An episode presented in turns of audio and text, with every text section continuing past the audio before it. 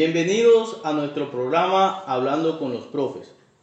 Hoy tenemos un tema muy común en el mundo del deporte, como lo es las fracturas en actividades deportivas. Generalizando el concepto, las causas, los signos vitales, los síntomas y los tipos de fractura, hoy nos acompañan los licenciados Darío Saurit Ovalle, Juan Miguel Sierra Brito y un invitado especial, el coordinador operativo de la Defensa Civil de Villanueva La Guajira y es árbitro profesional Armando Rodríguez, quienes nos van a poder ampliar acerca del tema. Y quien les habla, Miguel Alfonso Castro López, licenciado igualmente. Adelante, Juan Miguel. Bueno, mi definición como fractura se le llama fractura o la ruptura o pérdida de la solución de continuidad de un hueso. Las causas sobre las fracturas ocurren cuando se ejerce sobre el hueso una fuerza mayor de la que éste puede absorber. La ruptura de los huesos pueden ser producto de caídas, traumatismos o golpes y patadas al cuerpo. He terminado mi intervención. Bueno, consiguiente, eh, sigo con la intervención yo, quien les habla, Miguel Castro. Eh, signos vitales, los cuales nos encontramos con cuatro signos vitales. Como primero tenemos la presión arterial, que es de 60 a 90 eh, mililímetros normales. Y la respiración de 12 a 18 por minuto. seguimos con un pulso que lo tenemos de 60 a 100 latidos por minuto, que son también normales, y la temperatura de 97 grados, grados Fahrenheit y 99.1 grados Fahrenheit, que son los normales. Si estos posteriormente están alterados, es que ya hay este, condición de, actividad eh, deportiva. Eh, siguiendo con el compañero Darío Saúl. Bueno, cuando hablamos de fractura expuesta o fractura abierta, es cuando el foco de fractura se comunica con el medio ambiente. Las fracturas abiertas son debidas en general a una mayor violencia del traumatismo respecto a la fractura cerrada y por tanto hacen prever un mayor número de complicaciones esto se produce a un grado de contusión de las partes blandas, como son los vasos, los nervios y fundamentalmente los músculos y la piel. Cuando hablamos de fractura cerrada, es cuando los fragmentos del hueso no pueden observarse a través de la piel. Esto presentan dolor, deformidad, inflamación, crepitación ósea una ruptura o parcial de un hueso por diversas causas.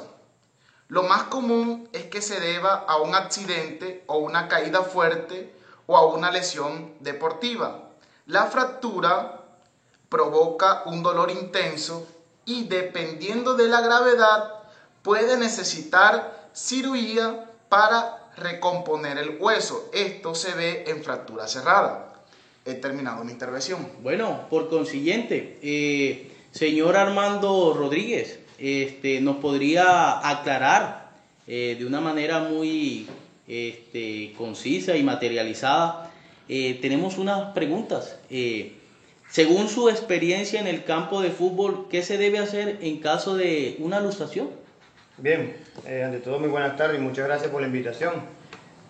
Sí, la luxación en una, en una actividad deportiva tienen que tener mucho cuidado porque la luxación se puede pasar a fracturas si no tienen los conocimientos adecuados para eh, estabilizarla. repito, estabilicen la, la, inmovilización, inmovilicen y luego trasladen a un lugar tranquilo donde no vaya a tener más movimiento la persona afectada. Eh, consiguiente, ¿Qué podría hacer usted en caso de encontrarse con un accidente y se presente una fractura cerrada? Eh, en, eso, en esos, en esos, en esos temitas de fractura cerrada, pues fácil visualizarlo. ¿Cómo lo visualizamos? Eh, vamos a encontrar el miembro con deformación, como lo dijo Darío en su intervención. Vamos a encontrar el, miembro, va, a haber deformación.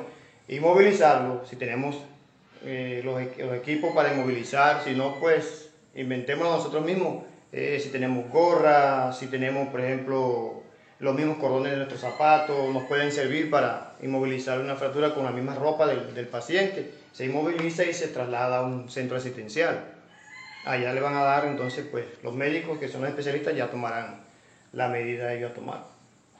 Eh, consiguiente, ¿qué experiencia ha tenido fuera del entorno laboral con cualquier tipo de lesión o fractura?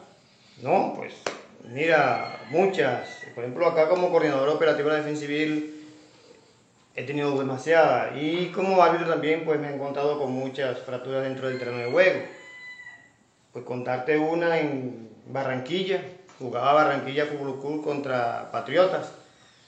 Eh, un defensa del Barranquilla va a hacer corte de, del balón y como son tan fuertes esos impactos que ellos hacen, automáticamente cuando choca con el delantero, se fracturó la tibia. ¿Por qué se fracturó la tibia? Se digo la tibia porque esa fue fractura abierta. Es tan grande el impacto que ellos hacen que el hueso salió. En esta coincidencia, en esos eventos, hay médicos, tenemos la posibilidad que hay médicos, hay especialistas que atienden eso. Mientras que llegaba el médico, pues yo lo que hice fue ayuda psicológica al muchacho. Llegó el médico, lo atendió. Otra de las cuales, eh, hablando aquí en mi pueblo, de niños, donde se fracturan brazos, eh, piernas, clavículas, que son los más afectados porque no saben caer. Hubo uno que se fracturó un bracito. Hubo uno que se fracturó un bracito de todas maneras, eh, he contado con esa, con esa, con esa, eh, ¿cómo te diría? Con esa suerte de que estoy en el evento, de que estoy en el evento y puedo ayudar para que no se, esa fractura no se vaya a ocasionar daños superiores a, los niños.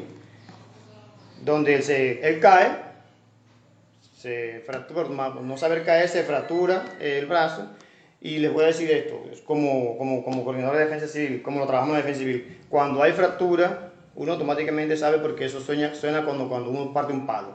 ¡Pra! Automáticamente, apenas ustedes escuchen ese sonido, hay fractura.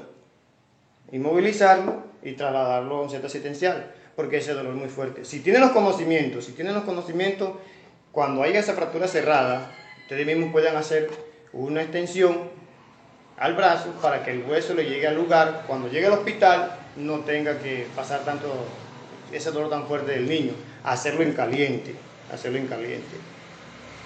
Eh, y hay otras, otras por ejemplo de fracturas abiertas en accidentes de tránsito. En accidentes de tránsito siempre vamos a encontrar eh, fracturas abiertas tanto en las piernas como en las costillas. ¿Cómo vemos nosotros cuando hay una, una persona con con fracturas en las piernas. Automáticamente tú llegas al, accidente, al incidente y le preguntas al paciente cómo se siente, que dónde le duele, él te va a decir dónde le va a doler. Eh, consiguiente, eh, cuéntenos, coordinador eh, y árbitro, ¿por qué es importante conocer acerca de este tema en el campo deportivo? Tú lo acabas de decir, es muy importante y ustedes están bien focalizados con lo que están aprendiendo ahora mismo es muy importante saber de este tema y no solamente en el ámbito deportivo, sino en el ámbito, sino en el ámbito personal, porque eso le puede ayudar a ustedes en su propia casa, a sus padres, a sus hijos si tienen hijos, a, su, a cualquiera, a los vecinos.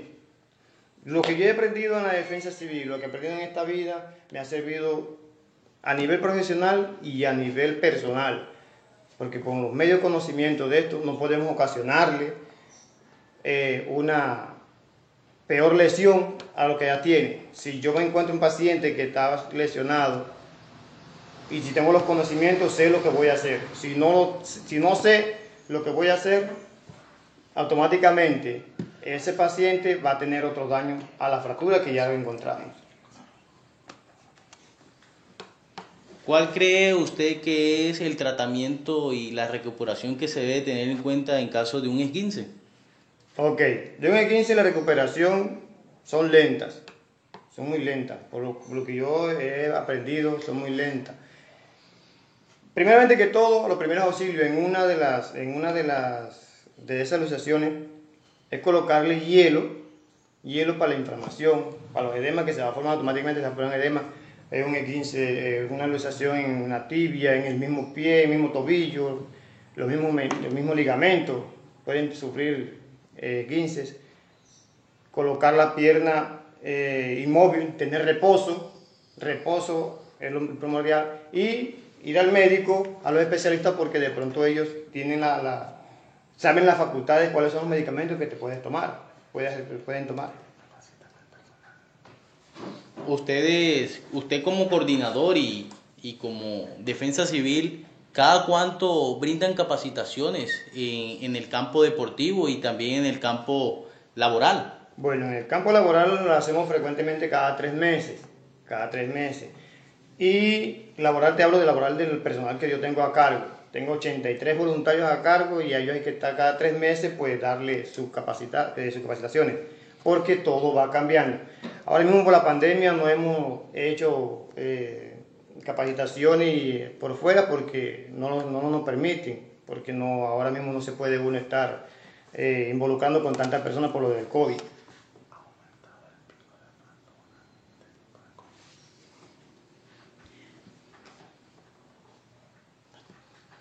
Bueno, otra preguntita, señor coordinador. ¿Ha aumentado el nivel de fracturas en este tiempo de COVID? en los deportistas o en las personas en general? Bueno, en este tiempo de deportista, en el deporte ahora mismo no se viene haciendo, sino últimamente como de tres meses hacia atrás que estoy viendo los deportes acá mismo. Estoy dirigiendo unos partidos también por a nivel Guajira, en los cuales sí ha sufrido, eh, eh, ¿cómo le diría la, parte? Bueno, como digo yo, en San Juan estuve dirigiendo un partido hace como unos un mes atrás, de, entre los grupos, jugaba Cañaverales contra Condores en donde un, señor de como de 34, 35 años se le sale la rodilla, una jugada, hace un giro, no puede con su cuerpo y automáticamente se le sale la pierna. Eso es poquito, pero aquí, aquí en Villanueva ahora mismo así no hemos, no hemos visto así esa cantidad de, de, fractura que últimamente en los años anteriores se veía cuando había la actividad deportiva. Muy pocas, muy pocas ahora mismo. Eh, desde el punto del conocimiento eh, ¿qué, nos puede decir o, nos puede contar eh, qué tecnologías eh, han ido avanzando en el campo de, de, fracturas y de tratamientos a nivel del tema?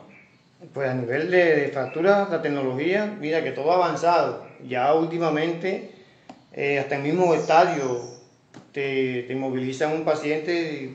Es que, o sea, hablamos de tecnología y hablar de algo certificado nosotros pues no contamos con todas esas herramientas ahora mismo acá, pero sí, la, sí, sí lo vemos por televisión, lo vemos para, para eh, paramos investigando. Hay muchas cosas que se han mejorado para que el paciente con fractura no conlleve a que quede sufriendo de esa lesión. Date cuenta, por ejemplo, no hablemos mucho, mira Falcao se lesionó, ya está jugando, y todos esos jugadores profesionales, todos esos jugadores, Arias, ya está entrenando. Miren la fractura que le pasó a Aria cuando estaban jugando contra el partido de eliminatoria.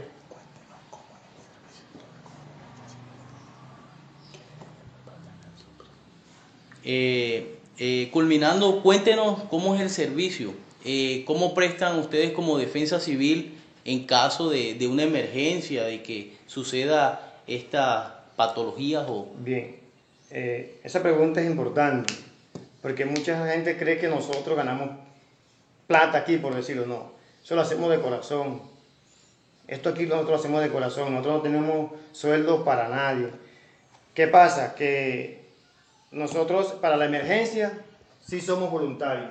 Para la emergencia sí somos voluntarios. Pero para un evento ya hecho, que programado, ahí es solamente cuando los voluntarios, los mismas sedes, eh, tenemos que recibir un fondo, porque miren, aquí estamos sentados, aquí se paga luz, se compra escoba, eh, se, se, paga agua y todas esas cosas. Eh, muchas gracias, ha sido un placer tenerlos aquí con nosotros. No, eh, gracias a ustedes, Darío, Juan, Miguel, por la invitación y, espero que no se queden aquí con eso, sino que sigan investigando más profundamente con lo, con lo del tema de fractura.